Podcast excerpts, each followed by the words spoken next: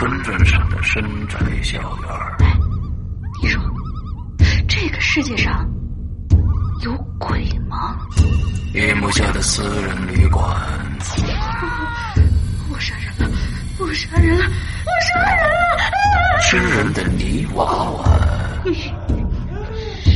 什么东西啊？唯一能够救我的，就是他的人皮。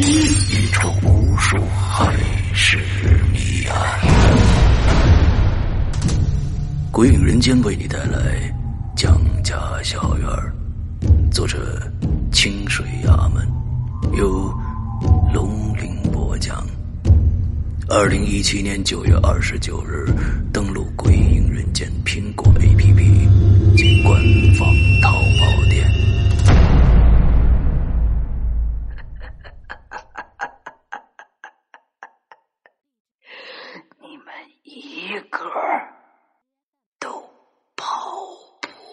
掉。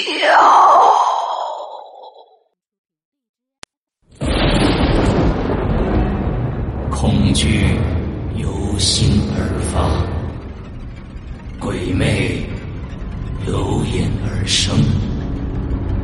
黑暗中，你敢回头吗？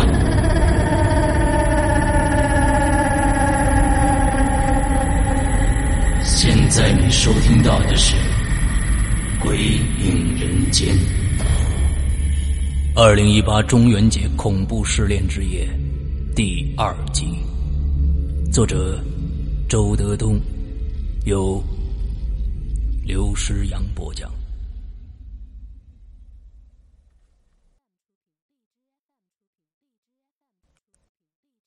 故事七。第 S 种泡妞方法，在公园的湖里头啊，有一条小船突然就翻了，划船的漂亮女孩啊掉到水里头，她可不会游泳，刚刚叫了一声救命，就沉下去了。这时呢，一个男孩奋力游到她跟前，抓住她，快速游上岸。经过男孩的急救。女孩是悠悠转醒，因为她十分感激这个男孩。俩人啊聊了很久，最后成了朋友。而且呢，这一天呢碰巧是女孩的二十一岁生日。晚上，男孩请女孩去吃晚餐，为她庆祝生日。蛋糕端上来之后啊，女孩闭上眼睛许了个心愿，然后对男孩说。你救了我的命，你你帮我吹蜡烛吧。男孩很开心，一口气呀吹灭了二十一根蜡烛。接着呢，俩人是边吃边喝边聊。浪漫的男孩就问女孩说：“你未来呀，想嫁一个什么样的人呢？”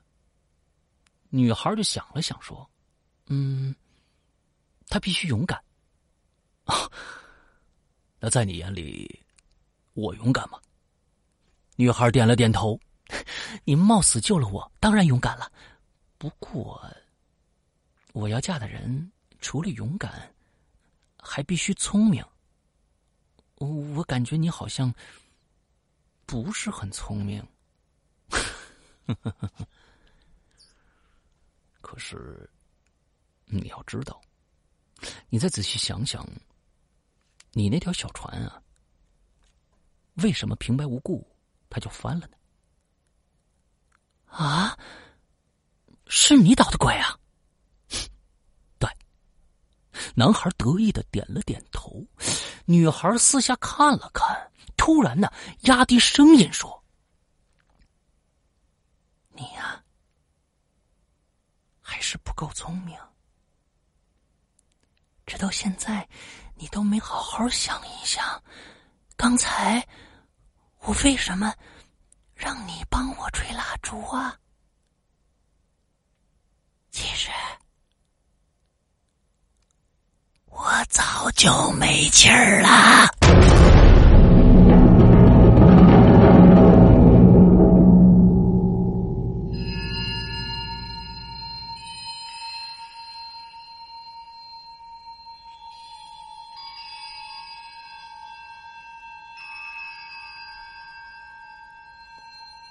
故事八：死而复活的感受。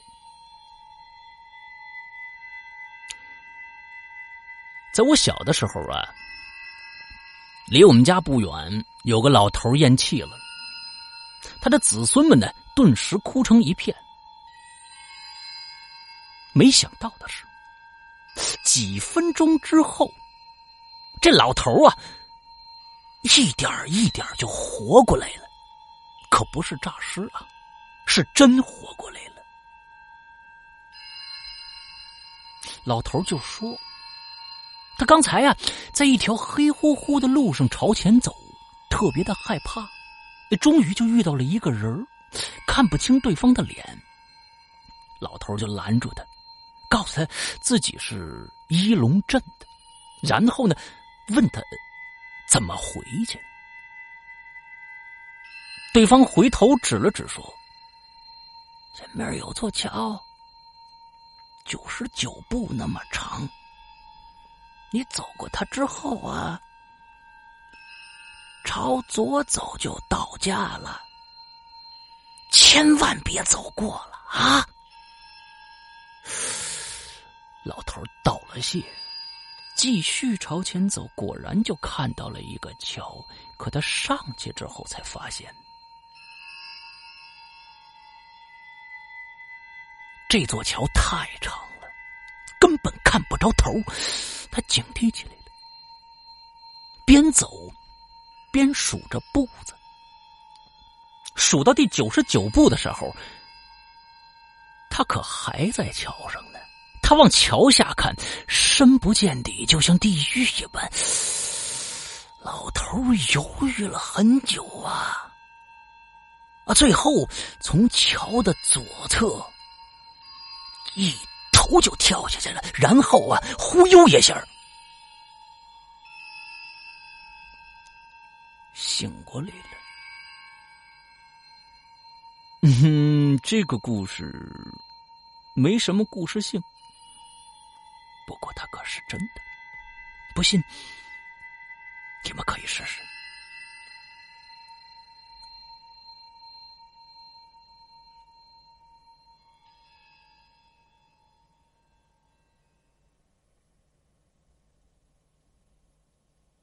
故事九，一段视频。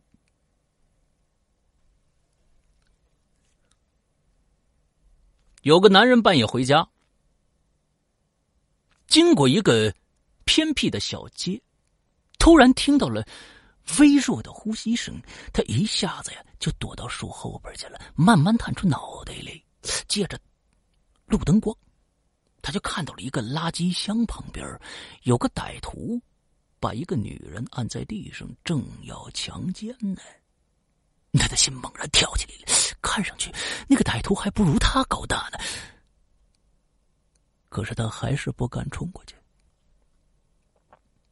因为那个人呢，手里头拿着一把明晃晃的尖刀。他突然想到了什么，立即呀拿出手机，对准这个场面，开始偷拍。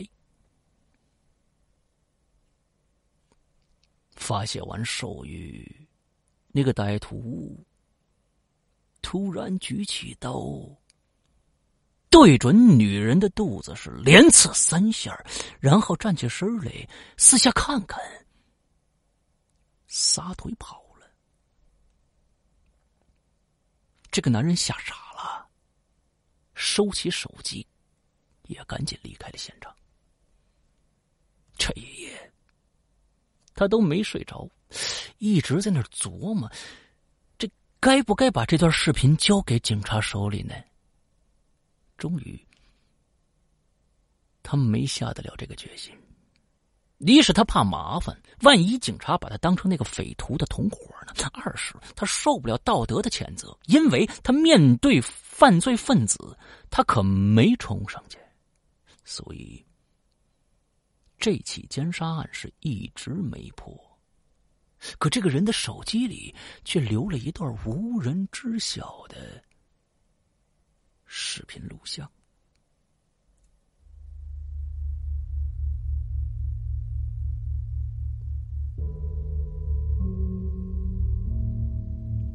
夜里头这男的呀偶尔会拿出这个手机里打开这段录像，怀着一种非常变态的心理看着，感到很满足。这天，这又一次打开这段录像意淫。那平常呢？这段录像的截止画面是，那个歹徒逃走了，留下那个女人静静的躺在冰冷的地上。那这段录像他看过无数遍，可今天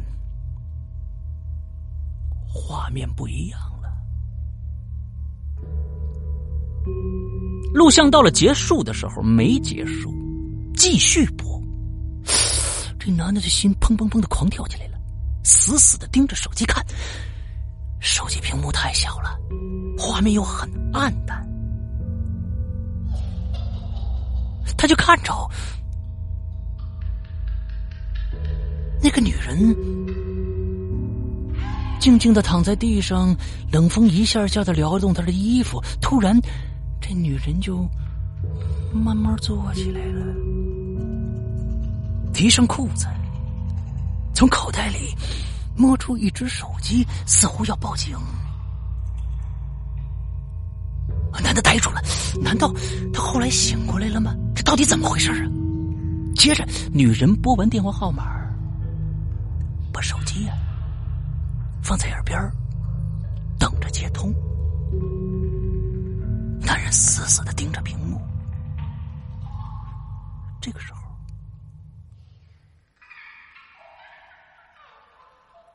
屏幕上的女人的嘴角仿佛上翘了一下，接着，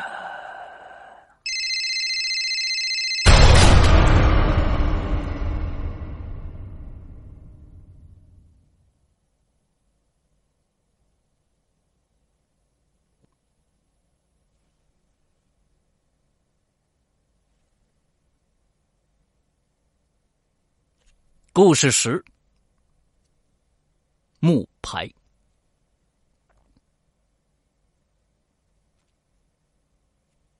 我在单位值班我半夜的时候憋尿了，想上卫生间，伸手开灯，发现没电了。我爬起来走出去，我就看着卫生间的门上挂着一牌子。凑近他，借着月光啊，我就看着上面赫然写着俩字儿：“有人。”啊，我就想起来了，卫生间的门坏了，锁不上了。大家工作忙，一直呢也没顾上请工匠来修。前一天呢，经理叮嘱秘书做一块牌子挂在门上，正面写有人，反面写没人。如果有人用卫生间呢，就把那牌子呀翻到正边来，出来的时候呢，再翻过去，啊，省得男女呢撞到一起尴尬。看来秘书已经把这个工作落实了，这应该是今天最后一个用卫生间的人出来的时候啊，忘了翻牌子了。接着我就走进卫生间，那里面黑乎乎的，我想起那块牌子上写着。有人二字啊，啊，心里突然就很不舒服。匆匆解完手出来，我就敏感的呀，把那牌子呀，我就翻过去了，翻到了没人这一块那天晚上啊，可能是临睡前跟哥几个喝了几瓶啤酒，一两个钟头之后，我又想去厕所了，起来。走到厕所门口，我特意呀，我又凑近那牌子看了看，上面怎么还是写的有人呢？嗯，这这这牌子是木头的。像书那么大，那么厚，如果没人动它，它它怎么会自己翻过来呢？我犹豫了一下，我最后还是走进去了。这次我摸黑解手的时候，真的感觉到黑乎乎的卫生间里还存在着一个人，他穿着一身黑，现在他双臂伸开。手指啊，都靠进墙里头了，全身紧紧的贴着墙壁。不不不，不是四周的墙壁，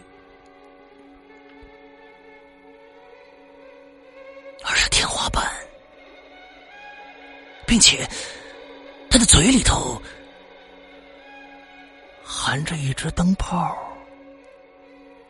嘴呈 O 型，眼睛努力的瞪着，眼球几乎都要爆出来了。他就那么一动不动的，在我的头顶看着我，我吓得赶紧就出来了。这次出来，我没有再把那牌子翻过来，匆匆回到值班室，坐进了被窝。甚至怀疑是不是秘书马虎呀，把正面反面都写着“有人”的。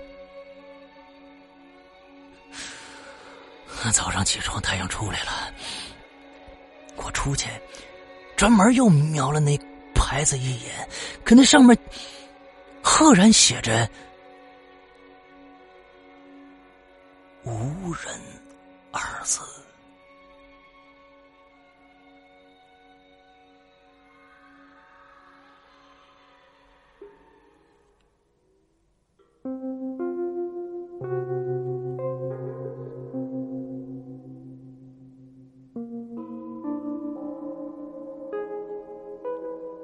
故事十一：监视。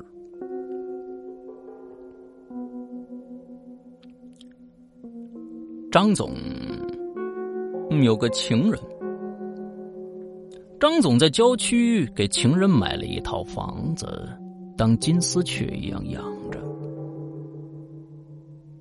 平时啊，张总在公司太忙。每周呢，只跟这个情人幽会一次，啊，不过他有个约法，坚决不允许情人背叛自己偷男人。为此啊，张总瞒着情人在房间里偷偷安装了一个摄像头，用来监视他的私生活。那这天，张总又忙到很晚。他伸了一个长长的懒腰，打开电脑的接通画面，想窥探一下，哎，这情人在干什么呢？他就看着空荡荡的房子里，只有情人一个人，正在那化妆呢。他这么晚了，化什么妆啊？嗯？张总一下警觉起来了。过了很长的时间，情人终于打扮好了。这时候啊，就有人敲门了。情人立即过去把门打开。张总的心一下就揪起来了。毫无疑问的，另一个男人来跟情人幽会了。他正要发作呢，可眼睛却瞪大了。他发现。门的竟然是他自己。外面好像下雨了，他的肩头有点湿。情人笑着说：“冷吧？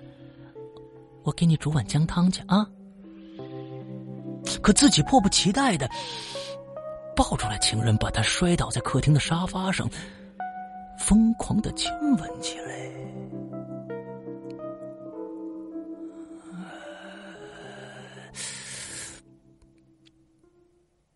张总是越看越害怕呀。如果说这个场面是真实的，那那自己在公司加班呢，怎么在郊区的房子里又出现了一个自己呢？如果这个场面是一段奇异的录像，那么他从来不记得自己对他如此猛烈过呀。可就在这个时候，画面中的他停止了动作，接着就重重摔倒在地板上，心口插了一把刀子，噗噗的流着血。张总彻底看傻了，这到底怎么回事啊？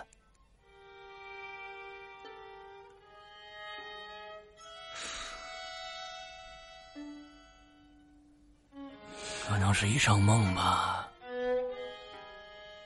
不去管他了。第二天，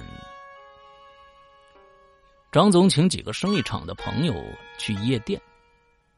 那在他们的怂恿下呢，吃了两颗摇头丸。散场的时候，他感觉身体就像一片羽毛般轻飘飘的，就驾着车去了郊区，跟情人幽会了。他把车停好，钻出车门，发现下雨了，于是一路小跑就进了楼门。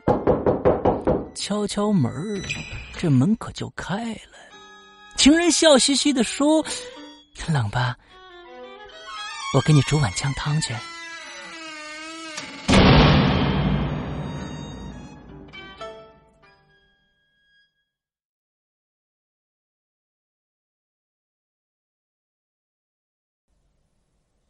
故事十二：上下铺。刘玲在城里打工，租了一间很小的房子。房东说呢：“有个女孩跟你一起住啊，行不行啊？”哦，两个人共同承担房租那更好了。我没太多钱。那他人呢？哦，他他晚上回来。房东离开以后，刘玲突然意识到，这房子里头啊只有一张床。那个女孩回来住哪儿啊？于是呢，他赶紧给房东打电话，告诉他呀，这房子里还缺一张床。房东诧异的说道：“哎，那房子里不是上下铺吗？”刘玲笑了笑：“不是。”哦。那行了，那我明天去看看吧。啊，对了，那个睡下铺的人交三分之一的房租，睡上铺的人交三分之二的房租。啊，你们哪个睡上边，哪个睡下边，你们自己商量好了啊。放下电话之后，刘玲是越想越奇怪，房东这个说法毫无道理呀。天很快黑下来了。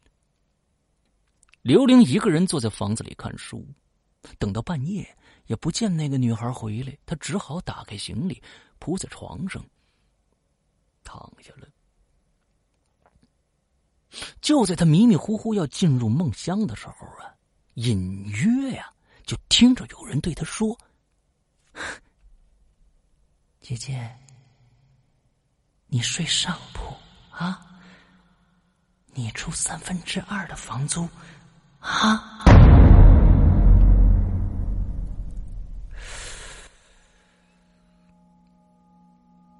刘玲打了个冷战，就醒过来了。上铺，他想了想，突然就跳起来，打开灯，目光射下床底，床单垂下来。只露了一条黑乎乎的缝隙，他弯下腰，慢慢把床单接起来，就发现下面赫然躺着一具女孩已经风干了的尸体。他几步就冲出门去了，一边跑一边掏出电话报警。而这个时候，那个变态的房东已经接近了那间房子，他左手拿着钥匙，右手提着一把刀。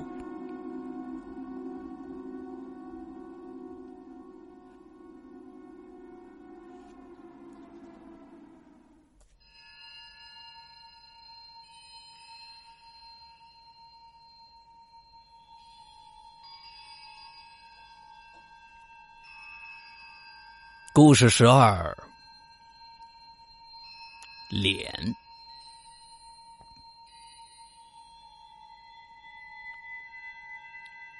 路灯瞎了很多，剩下寥寥几盏昏昏的亮着，像惺忪的水烟。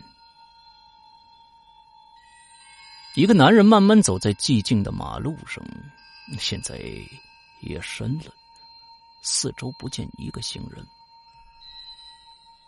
他的眼睛滴溜溜乱转，一会儿呢，扒在这家店铺的门上看看；一会儿啊，伏在那家的门铺的窗子上瞧瞧。不一会儿，他的前面啊，就出现了一个孤独的年轻女子。他眼睛一亮啊，从口袋里掏出一把雪亮的刀子来，藏在怀里，是快步跟上去。前面是一大片居民楼，那女子似乎感觉到了身后有人跟随，步子是越来越快。男人呢也加快了脚步，不知道哪儿啊，突然就冒出一个衣着褴褛的老乞丐来。突然呢，就拦在了男人的面前。男人吓得往后跳了一步。这老乞丐盯着他的眼睛，低低说：“哎，年轻人，这么晚了，你别在外边瞎转悠啊！哎呀，这都七月份了，小心你撞着鬼。”男人冷笑一声：“啊，哼，这城市里哪来的鬼呀？”死了就变成鬼了，所以城市的人多嘛，鬼也多。我告诉你，要是你真撞了鬼了，不管他们脸长得多可怕，你可千万别看他们后脑勺。男人抬头朝远处望了望，前面的女人已经穿过那些居民楼了，拐了个弯可就不见了。他气急败坏说：“你他妈赶紧起来！”然后，照顾老乞丐，朝前追过去。老乞丐在后面无可奈何的摇了摇头，朝相反的方向走了。男人追过去了，他就看着一个黑乎乎的地下通道的入口，接着他顺着台阶就跑下去了，果然看到了那个女子的背影。现在，通道里空荡荡的，亮着几盏昏黄的灯，他只能听着女人皮鞋嘎巴嘎巴的声音。男人呢，穿着布鞋，没事接着，他轻轻跑到女人背后，掏出刀子，低声喝了一句：“站住！”那年轻女子慢慢听。他似乎并不害怕，轻轻的问了一句：“你有事儿吗？”说完这句话，这女的可没转过身来，依旧直僵僵的面朝前站着。她背后啊，是一根又黑又粗又长的大辫。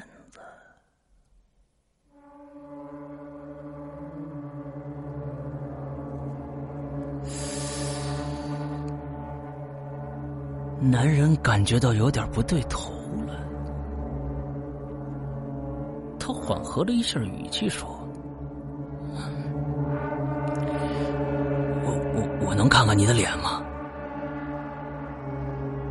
女人依然背对着他说：“可以呀。”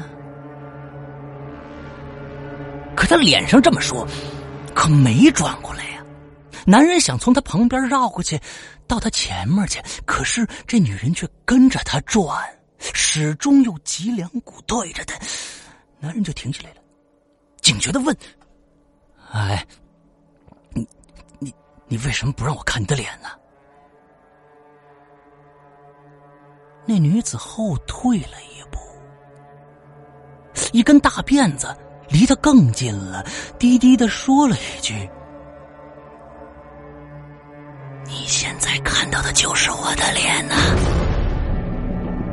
男人像触电一样啊，猛地后退了一步。你，你，你，你一直倒着走吗？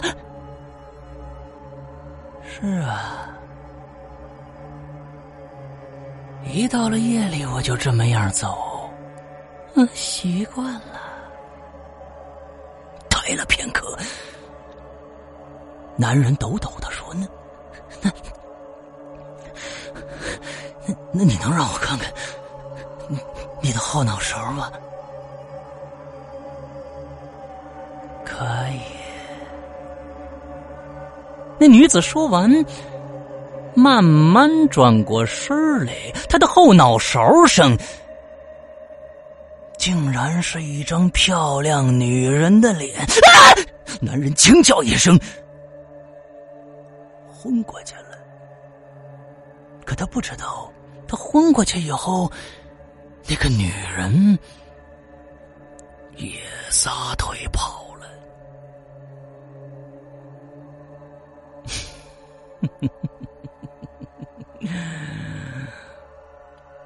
过了一会儿啊，那个老乞丐哼着歌从另外一个入口走下来了，看到男人躺在地上，不由得叹了口气：“ 不听乞丐言，吃亏在眼前。城里的鬼呀！”都有两张脸的。然后，这老乞丐径直朝通道的另一端走过去，而他的后脑勺上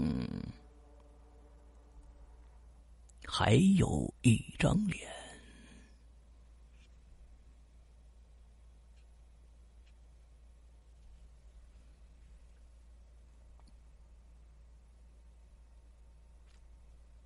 故事十三。跟谁在一起？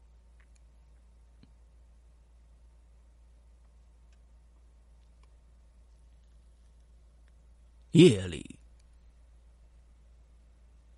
度假村闪烁着唏嘘的灯光。张朝天呢，坐在一个房间的办公室里头，正在笔记本电脑上呢打着什么。这电话铃突然就响了，他转头看了一下，停下手中的活接起来，谁打来的呢？太太，现在太太呀倚在床上，正给他打电话呢。朝天啊，你现在在哪儿呢？看得出来，太太刚洗过澡，头发湿漉漉的，卫生间里传来哗哗的水声。张朝天一只手举着电话，一只手啊在电脑上笨拙的敲打着。嗨。我这早上不是给你发短信了吗？我这两天啊要到郊区考察一块地，回不去了啊。太太看了看门的方向，说道：“朝天，我害怕。”张朝天不再敲字了。呃，你你怕什么呀？刚刚才有人敲门，我从猫眼往外看了看。我我看着你了，我我当时正想开门呢，那个人转身下楼了。嗨，肯定是敲错门了。可是他跟你长得太像了，长得像的人遍地都是，有什么奇怪的？是不是咱们家多了一个男人呢？不然你看到我怕什么呀？别胡说八道了，我还怀疑你跟哪个狐狸精在一起呢。哎呀，这里是郊外，说不定啊，还真有狐狸精。最好让你碰上一个男狐狸精。哎，行了，别疑神疑鬼的了，这不古潼跟我在一起呢吗？啊，嗯那你早点睡吧，别太累了啊。知道了，宝贝，好梦，拜拜。拜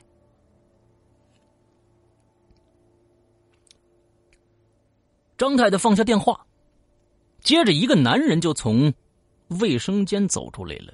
他的腰间围着一条浴巾，他就问他：“喂，你给谁打电话呢？”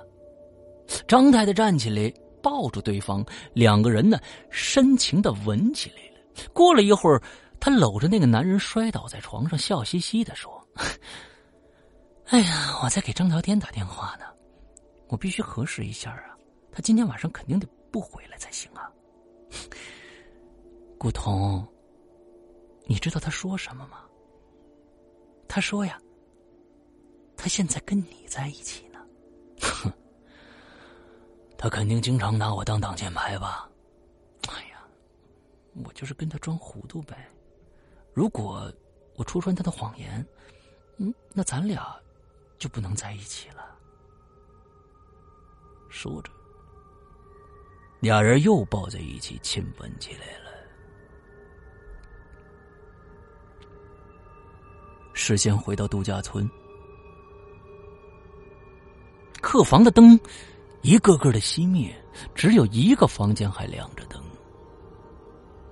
张朝天伸了一个懒腰，关了电脑，对另一个房间说：“哎，古潼，你睡了吗？”那个房间的门半开着。黑乎乎的。这个时候，古潼穿着睡衣，在门口显现出来了。嗯，朝天啊，你太累了，赶紧睡吧。哎，不是，刚才我我太太打电话给我说，有个人敲我家的门，很像我。他正要开门呢，那个人转身就走掉了。你说这是怎么回事啊？古潼依然站在黑乎乎的房间门口。过了一会儿，他突然就笑起来了。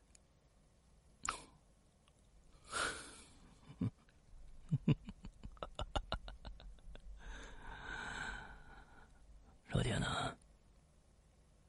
说不定那个人就是你呢。哎，你知道吗？在这个世界上，每个人呢。其实都有两个。